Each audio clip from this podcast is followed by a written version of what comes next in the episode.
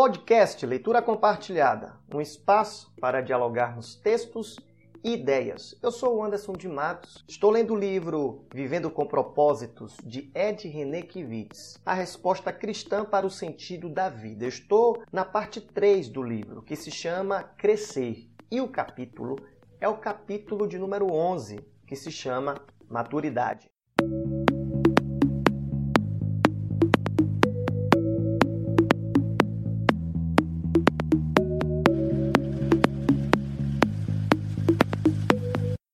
Hoje eu vou iniciar o meu resumo com a pergunta retórica: Que tipo de gente nós nos tornaremos? Essa é a grande questão embutida no propósito dessa parte 3 que se chama crescer. E na leitura eu percebi que existe um misto de conhecimento particular do próprio Ed Renekiewicz associado com alguns conhecimentos filosóficos. Então, vamos entender um pouco mais sobre esse capítulo que se chama Maturidade. Uma coisa que eu não sabia é que o título deste livro já foi tema de seminário que o próprio Ed já participou. E ele fala isso no livro. Um desses seminários, ele foi desafiado a lidar com um grupo de seminaristas bem participativo e diverso. Esse grupo tinha mais ou menos 30 pessoas. Só que Ed tinha argumentos em mãos e palavras que apresentassem e descrevessem o máximo possível sobre o que é saúde para o corpo, o que é saúde para a mente, o que é saúde para as emoções e o que é saúde para as nossas vontades.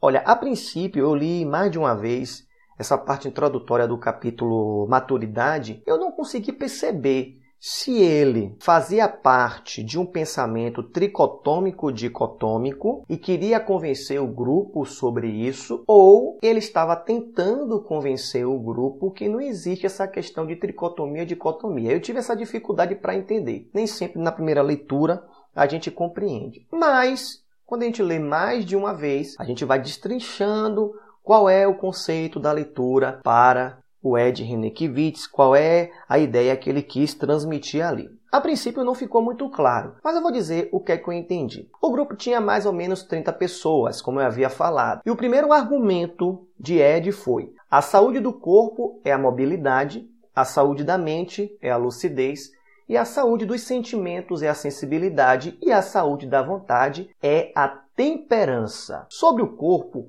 ele vai dar um exemplo muito simples. Se nós colocarmos um jovem e um senhor de 85 anos, quem correrá de forma mais eficaz 5 quilômetros? Quem fará um percurso de 5 quilômetros, digamos assim? É claro que vai ser o jovem, porque o biotipo do jovem é diferente do biotipo do senhor de 85 anos. Mas cada biotipo tem a sua mobilidade, e essa mobilidade deve servir de medida de verificação de saúde. Esse foi o primeiro argumento que o Ed utilizou para aquele grupo. Mas ele foi continuando, o grupo não aceitou muito isso não. Ele foi continuando. Sobre a mente, que a chamou de mente saudável. Ele falou que mente saudável é aquela que é capaz de enxergar a realidade como ela é.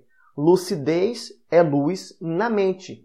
E ele exemplificou que existem pessoas que distorcem os discursos ou distorcem as realidades. Não sei se você já percebeu que tem pessoas que, quando vão relatar algum problema ou alguma situação, elas relatam de formas assim incoerentes, desconexas, ou aplicam uma intensidade no discurso, trazendo assim, sabe, o exagero, ou elas até mesmo fazem, não fazem muita questão sobre o discurso. Tem pessoas que são dramáticas demais e tem pessoas que são mais sensatas. Ele quis dizer isso. Até pessoas que faltam com a verdade, pessoas que mentem. Peguem um discurso para dizer com outra intencionalidade. Então, ele está dizendo o seguinte: olha, para a gente ter saúde na mente, nós precisamos enxergar a realidade como ela é, as coisas como elas são. E ele continua. Quando ele falou sobre a saúde das emoções, ele falou o seguinte: que a saúde das emoções está de acordo com a nossa sensibilidade humana para descrever o nosso emocional. Tipo assim, tem pessoas que choram e se alegram, e às vezes o choro e a alegria surgem de forma incoerente para a realidade. Tem pessoas que choram mais por um vaso que se quebra, que veio de uma pessoa que ela muito gostava, e quebrou aquele vaso e faz um estardalhaço e chora por aquilo, mas quando um ente querido morre, ou até mesmo um ente que ela não tinha muita aproximação morre, não manifesta nenhum choro. Existe uma desproporcionalidade. Como também tem pessoas que se alegram com coisas que não deveriam se alegrar. Tem pessoas que se alegram até com a morte do outro. E isso é muito complicado, porque isso não é detectável que existe uma saúde nas emoções. Ele diz o seguinte: que nós devemos chorar na hora da tristeza, sim, e sorrir no tempo de alegria, sim. E ele usa algumas expressões do tipo: eu gosto da palavra sensibilidade, dizendo ele, porque eu acho a palavra serenidade e paz muito zen. Ele vai usar um termo grego chamado apateia. E apateia que vem né, na nossa, no nosso vocabulário, vem a palavra apatia, só que não nada a ver com as pessoas que são apáticas, as pessoas que, desculpa aí a expressão, nem fede nem cheira, digamos assim. Mas ele vai usar a palavra apateia, que no original grego vai dar a ideia de aquela que tem a capacidade de não se deixar alterar pelas circunstâncias. Então, a saúde para as emoções é ter sensibilidade, sensibilidade para descrever o emocional. E por conseguinte, ele vai falar sobre volição, volição da ideia de vontade. Ele falou o seguinte: a gente tem que ter saúde na nossa vontade por quê? Isso vai revelar o nosso autodomínio, o domínio próprio, que é a temperança. Ou seja, senhor da sua vontade é aquele que consegue colocar cabresto em seus desejos, subordinando-os à sua vontade. Aí no fim da palestra, Ed tentou argumentar para convencer aquele grupo que crescer era seguir rumo à mobilidade, lucidez e sensibilidade e temperança. Só que ele não conseguiu vencer o grupo e ele fala o seguinte: olha, vocês me venceram por quê? Porque aquele grupo tinha em mente que corpo e espírito são indissociáveis. Você entendeu aí? Quer dizer, eu tive dificuldades, eu não vou mentir para vocês, e quando eu li, eu fiquei me questionando assim: o Ed estava tentando convencer aquelas pessoas se elas eram tricotômicas e dicotômicas e precisavam compreender que nós somos integrais? Ou ele tinha um pensamento tricotômico ou dicotômico e foi convencido por aquelas pessoas, digamos assim, que eles acreditavam no corpo e espírito como um ser integral, como fatores indissociáveis. Eu fiquei meio na dúvida, mas talvez eu consegui chegar na interpretação correta. Bom, e aí ele vai caminhando nas suas argumentações a respeito da vida.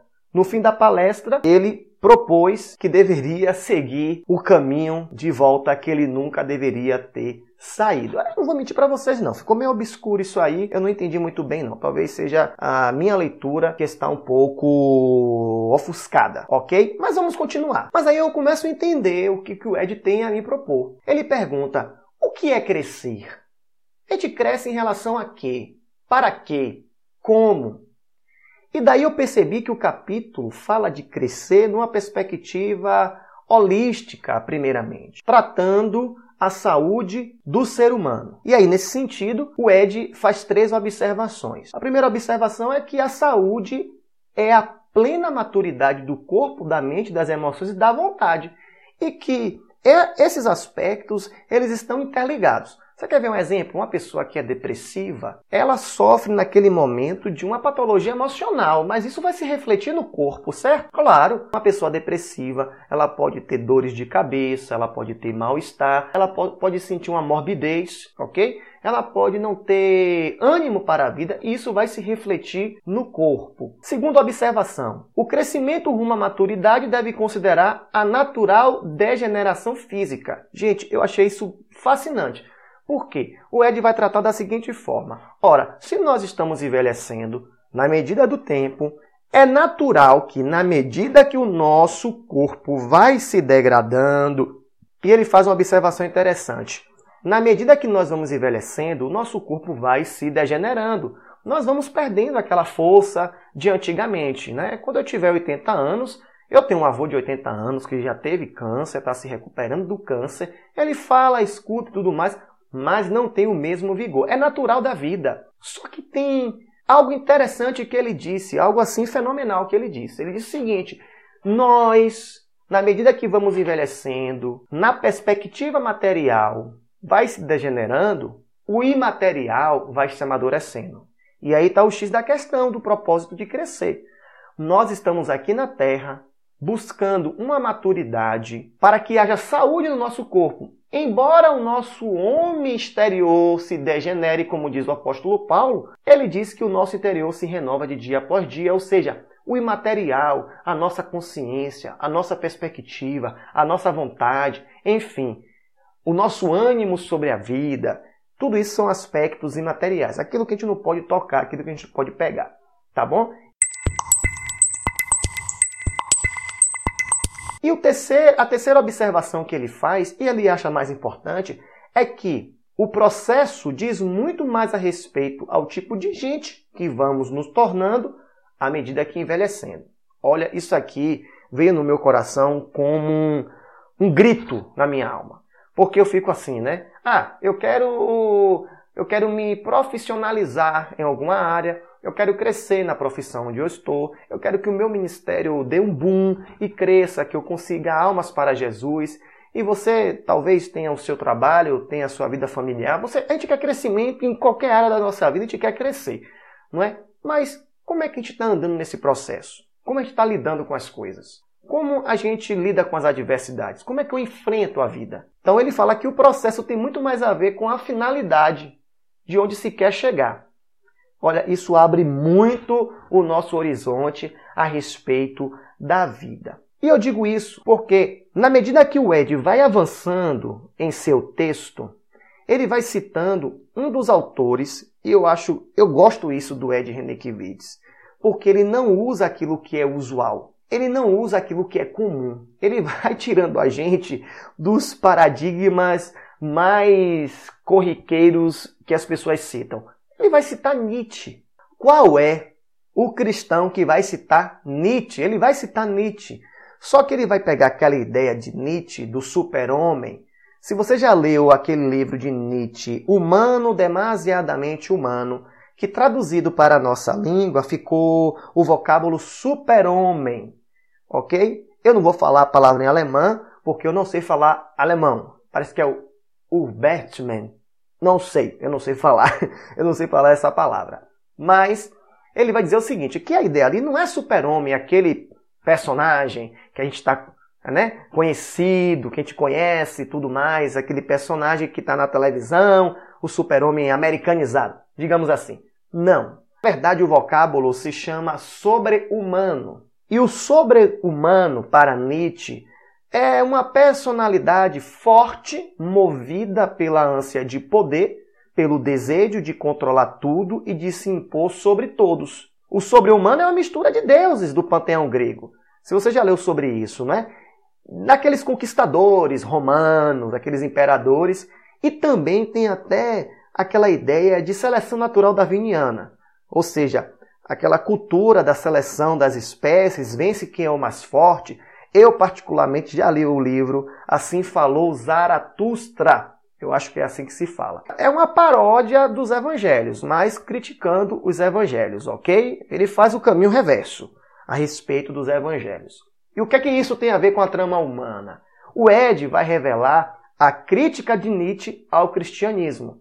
Ele diz o seguinte, que o cristianismo venera o fraco e o oprimido e o culto ao anti-herói. Como assim o Ed vai citar Nietzsche? Ele está citando assim de uma forma positiva ou de uma forma negativa? Não, ele está pegando essa ideia de Nietzsche sobre humano, a ideia de homem que Nietzsche está formulando, para dizer o seguinte, que assim, em partes, em partes eu acredito que isso tem uma certa verificação. Expressões como humildade, abnegação, altruísmo e solidariedade fazem parte de um universo tão antinatural ao ser humano que são chamadas de virtudes. Olha, Nietzsche tem seus defeitos, decretou a morte de Deus, falou um bocado de coisa, mas uma coisa eu lhe digo: o ser humano acha virtude aquilo que deveria ser comum. Uma pessoa ser benévola é uma virtude, isso deveria ser comum. Uma pessoa que é verdadeira, isso deveria ser comum e não uma virtude, ok?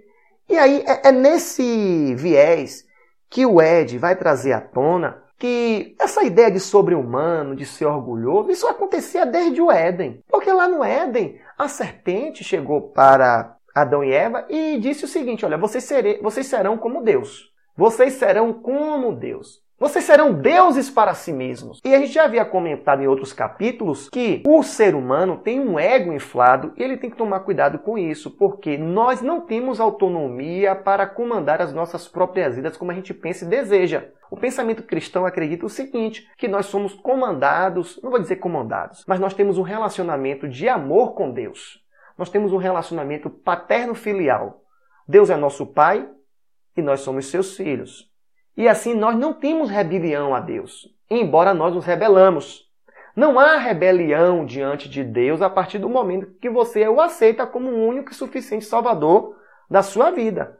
Mas quando entrou o pecado no mundo, que ele não entende muito essa ideia de pecado original, ele vai dizer o seguinte: olha, nós agora estamos seguindo a vontade de Deus e não podemos seguir a vontade do nosso eu, a vontade do nosso pecado a vontade do nosso ego. Ele quis falar sobre isso.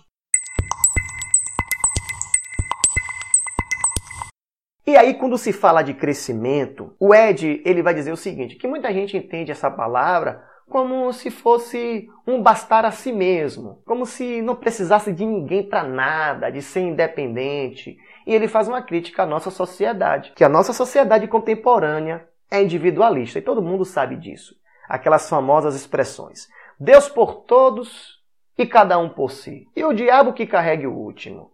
Almoce seu vizinho antes, antes que ele coma você no jantar. São particularidades do nosso mundo contemporâneo, pós-moderno, que as pessoas querem ter crescimento em todas as áreas da vida, mas nem sempre essas pessoas querem passar pela dor. Por isso que ele vai e retorna para Nietzsche dizendo o seguinte, que essa ideia de sobre-humano é antiga e que Nietzsche só deu uma roupagem a isso. Quer ver uma coisa? Quando Jesus é tentado no deserto, Jesus foi desafiado por três dimensões. Se tu és filho de Deus, transforme essas pedras em pães. Ou seja, rapaz, você é poderoso, você é o bambambam, bam, bam, faça isso que vai dar certo. E Jesus não vai na lábia do diabo, da serpente, que também é enganadora. E aí vem a segunda dimensão. Se tu és filho de Deus, se precipite desse alto monte, caia que está escrito, os anjos dará ordem ao teu respeito para te guardar em todos os teus caminhos. Você dará ordem aos anjos ao teu respeito, que te guardará em todos os teus caminhos. Alguma coisa assim do tipo. E o que, que acontece? Ele vai lá e fala, não tentará o Senhor teu Deus. Em outras palavras, é como se o próprio Jesus tinha dito assim, olha, eu não estou aqui para chamar a atenção de ninguém, não. Eu não estou aqui para querer mostrar um superpoder. Eu não estou interessado nessa questão. Vem aquela última dimensão, se me prostrares e me adorares, o próprio diabo falou isso, eu lhe darei todos os reinos da terra. Quer dizer, pô, passinho de Jesus, ah, isso aí nunca daria certo, né? Mas o que, que acontece ali nessa terceira dimensão? São os deuses que criamos diante de si ou os deuses que nós nos prostramos diante deles. Existem muitos deuses aí que infelizmente a gente se prostra. Não é? A gente abre mão da vontade de Deus para seguir esses deuses. Quantos deuses estão sendo seguidos aí? O Deus da fama, o Deus do dinheiro, Mamon, o Deus do capitalismo, que muitas pessoas veneram, o Deus da política, do político, enfim, que está ocupando os valores cristãos e as pessoas defendem aí com unhas e dentes. O fato é, é que a nossa sociedade ela é uma sociedade terapeutizada. Como assim terapeutizada? Claro que ele vai recorrer à ideia de Freud. Nós estamos em busca de muitas coisas do bem-estar individual. Só que esse bem-estar individual muitas vezes quer evitar a dor para ter a busca do prazer. Ninguém quer sentir dor, ninguém quer passar por nada. Na verdade, as relações são frágeis, as relações são descartáveis. Já dizia Zygmunt Bauman, um grande antropólogo, sociólogo, que escreveu Modernidade Líquida, O Mal-Estar da Pós-Modernidade, que são livros interessantes de cunho filosóficos e antropológicos, sociológicos e afins, que nossas relações são... Nós estamos vivendo numa época de relações descartáveis. Tudo que era sólido se desmancha em um tempo, a começar pelas redes sociais. Né? Um grande exemplo que as redes sociais são indicativos de que nós podemos fazer amizades com pessoas que não conhecemos e podemos desfazê-las, porque não há nada que nos ligue, a não ser que tenha algum conteúdo que nos impressione para seguir essas pessoas. Enfim, eu acho que o Ed ele está propondo aqui que o crescimento ele não é apenas nesse parâmetro de crescimento material, de maneira nenhuma. São outras propostas que ele tem para apresentar a respeito de crescimento. E nessas propostas, ele vai falar sobre o amor. O amor é uma das virtudes, não é? Uma das virtudes, assim, de todas as religiões e também do cristianismo. Mas existem algumas coisas que a gente tem que colocar em seu devido lugar. E ele faz a seguinte pergunta de novo: Que tipo de gente devemos nos tornar? Qual é o maior dos aspectos da virtude humana? E aí esses questionamentos nos levam a buscar uma resposta na tradição judaica cristã. Ele vai responder: olha, o amor é um dos maiores aspectos da virtude humana. Por quê? Porque Deus é amor. Aí ele vai questionando, é uma dialética praticamente. Porque o Ed vai afirmar que tanto para a espiritualidade judaica como para a espiritualidade cristã, ou quase não saía, espiritualidade cristã, há uma base para essa questão do amor.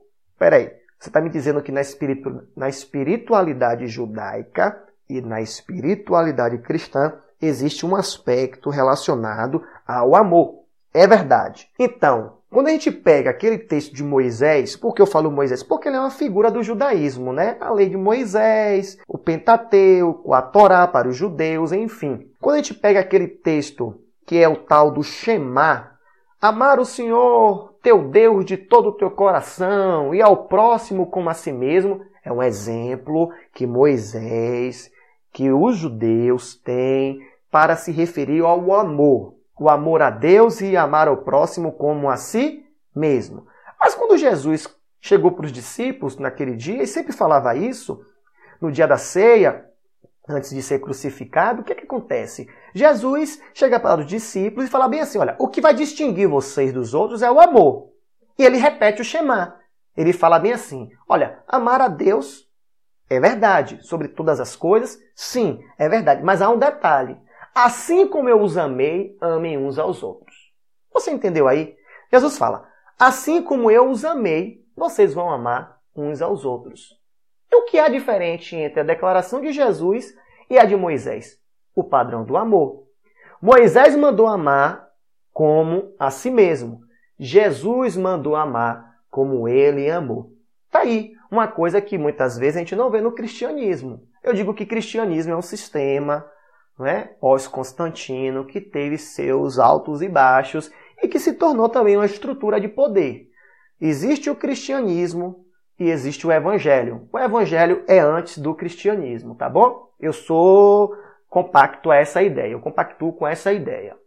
Então, a experiência em amar é tão essencial para o cristão, por quê? Porque só é possível nas relações entre o Espírito de Deus e o Espírito do homem. Quando a gente começa a entender essa perspectiva de Jesus, e é isso que o Ed vai falar o tempo inteiro, nós teremos um crescimento é, é, especial na questão do corpo, da alma, do espírito, nessa visão holística, integral, digamos assim, a gente para para amar. Amar a Deus como Jesus amou a Deus. Amar as pessoas como Jesus amou as pessoas. E uma das marcas dos cristãos é essa. Olha, Nietzsche dizia o seguinte, que o último cristão morreu na cruz. O que há de interessante nesse capítulo maturidade é que o Ed está desconstruindo conceitos, né? São os legos mentais que a gente vai construindo durante a nossa existência. Ele está dizendo o seguinte, que o amor é uma virtude sim. O amor é uma virtude porque o homem não pode produzir especificamente o amor incondicional.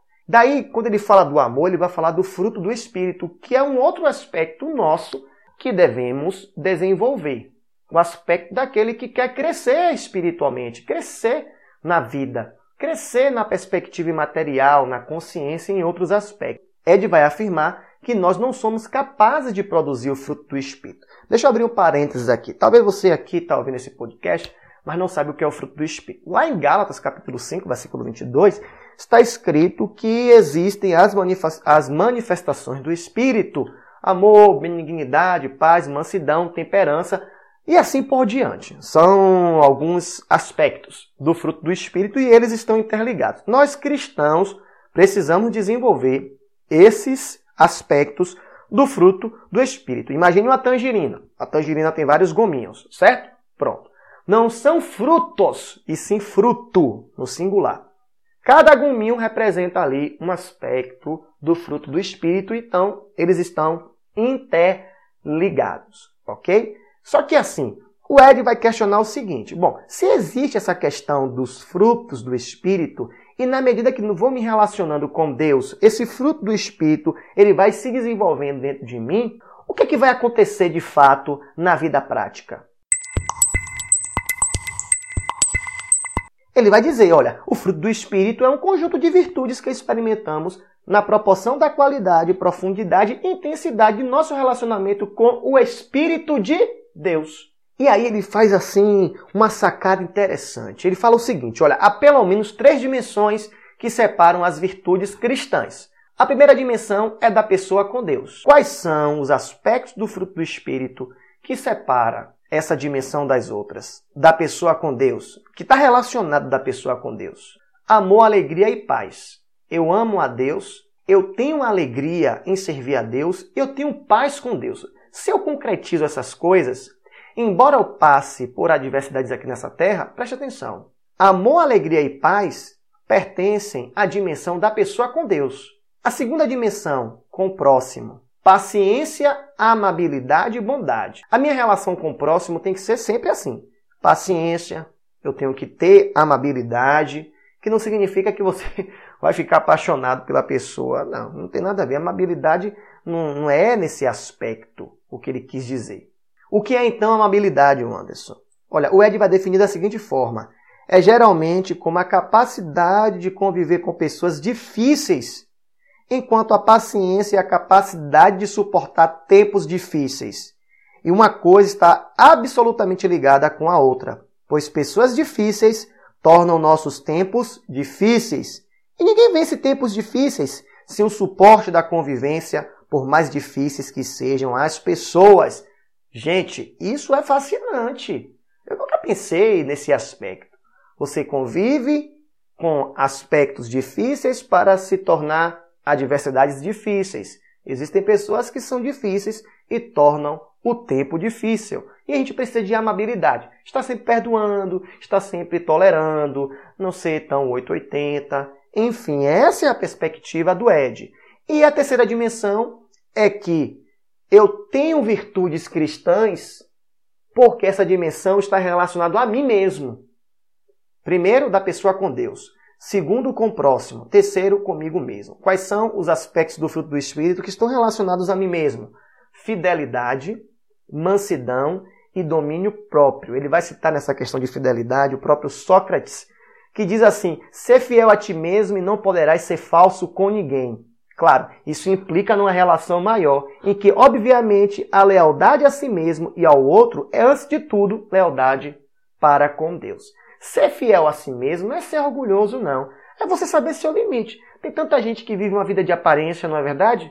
Tem tanta gente que vive uma fake news, se revela como tal, mas não é nada disso. Daí, meus amigos e minhas amigas ouvintes desse podcast, o que significa crescer? O Ed vai dizer o seguinte, abre aspas, Crescer significa viver nos limites do corpo, cada vez mais, a maior densidade alcançável das possibilidades e potencialidades emocionais, mentais e volitivas a partir da transcendência, a conexão e interação com o Espírito Divino. Crescer é experimentar gradativamente as qualidades do Deus que habita em nós. Crescer é render-se paulatinamente ao controle do Espírito Santo de Deus para que a relação entre o nosso espírito e o Espírito de Deus não seja mais de rebeldia e de oposição, ele puxando para um lado e eu puxando para o outro, mas sim de harmonia e de reconciliação. Isso é fantástico, porque eu que estou na perspectiva cristã, eu não posso entender crescimento pelos vieses do capitalismo, eu não posso entender crescimento pelos vieses políticos, apesar de eu ter um viés apesar de eu ter um partido, apesar de eu ter um, uma preferência, uma predileção política, seja de esquerda, seja de direita, apesar de eu ter uma pretensão teológica, seja conservadora, seja mais progressista, eu tenho que estar me relacionando com Deus e Ele vai me guiando, vai me guiando nessa condição. Quando eu falo que é de, trata de algumas histórias que ele mesmo passou na vida, alguém havia perguntado a ele o que ele havia descoberto na caminhada e no discipulado de Jesus. E aí ele está dizendo que aquele homem estava perguntando a ele sobre a experiência cristã. E essa pergunta foi uma pergunta existencial, que não seria nem teológica e nem filosófica. E ele vai responder. E ele não respondeu a esse homem, ele não sabe nem como é que ele respondeu, mas essa pergunta ficou no coração dele. E ele fala que teve um sonho e que nesse sonho o tema da palestra dele, ele viu assim um auditório grande com várias cadeiras que ele não conseguia enxergar o tanto de cadeira, e o tema foi a essência da espiritualidade, alguma coisa assim do tipo. E ele falou algo no sonho que ele falou para si mesmo. Ele disse: O ápice da experiência espiritual cristã é o fruto do Espírito. O máximo que um ser humano pode receber de Deus é o próprio Deus na pessoa do Espírito Santo. O produto da experiência espiritual cristã é um tipo de gente, gente igual a Jesus de Nazaré, o Cristo de Deus, de onde derivo minha confissão de fé. Cristo é meu destino, tudo quanto vivo e experimento em minha peregrinação espiritual e visa fazer de mim um homem semelhante a Jesus, pois ele é o primeiro dos meus muitos irmãos. Quer dizer, O Ed estava falando o seguinte, que a experiência espiritual dele está relacionada com os seus aspectos mais importantes da vida, tendo como filtro Jesus. Jesus é o filtro de Ed. Jesus é o filtro. Porque se o caminho cristão é a luz do imago Dei, a imagem de Deus, também nós podemos dizer que nosso caminho é imitatio Dei, é a imitação de Cristo. E aí ele deixa uma deixa, né? Me perdoe o pleonasmo. Nessa última parte do capítulo, ele vai finalizar o capítulo Maturidade, fazendo uma menção do próximo capítulo, que vai ser Método. Olha, esse capítulo aí, Método, é fascinante. Eu já li, já estou fazendo minhas anotações e vou compartilhar com vocês no próximo podcast. Quando ele vai finalizar esse capítulo Maturidade, ele vai dizer que existe uma relação que luta entre nós, todo mundo sabe, o espírito e a carne. A carne é o nosso eu, é o nosso ego, tá bom? É o nosso eu que quer se rebelar contra Deus o tempo inteiro. Então, o que é que Jesus falou quando disse assim? O que é que Jesus tinha em mente quando falou bem assim? O espírito, na verdade, está pronto, mas a carne é fraca. O que deveria levar os discípulos à vigilância e à oração? E ele vai responder que o ensino é pertinente e claro. A única maneira de vencer a carne é na relação espírito humano com o Espírito de Deus. Bom, e aí a gente finaliza essa parte aí da maturidade. É um capítulo que vai trabalhar muito com essa perspectiva filosófica, mas juntando com as experiências do Ed, tá bom? Se você entendeu esse capítulo maturidade, eu entendi. Como é que eu poderia resumir, concluir esse capítulo? Olha, será que eu estou crescendo? Será que eu estou crescendo na vida profissional, esquecendo na vida espiritual? O que é que realmente está me motivando a crescer? Hoje eu tenho 33 anos de idade. Aí eu me pergunto, como é que vai ser isso? Será que até aqui onde eu cheguei, que tipo de crescimento eu estou alcançando na minha relação com o outro, na minha relação com os meus familiares, na minha relação com a vida? Olha, você tem que se questionar também, viu? Porque crescimento é um dos patamares da humanidade. A humanidade precisa crescer e amadurecer. Mas esse amadurecimento não pode ser independente e isolado. Ninguém é uma ilha sozinho, já dizia o filósofo. Mas eu quero lhe dizer uma coisa: se a gente quer crescer, o nosso crescimento, para quem está na perspectiva cristã, é o crescimento do amor. A gente tem que amar. E amar é uma escolha. Amar envolve muitas coisas. E esse amor só é possível quando a gente está relacionado com o amor de Deus, tá bom? Muito bem, você gostou desse podcast? Ouça, curta, compartilhe vai lá na minha rede social que se chama arroba podcast underline LC, podcast leitura compartilhada. Um espaço para dialogarmos textos e ideias. Até mais!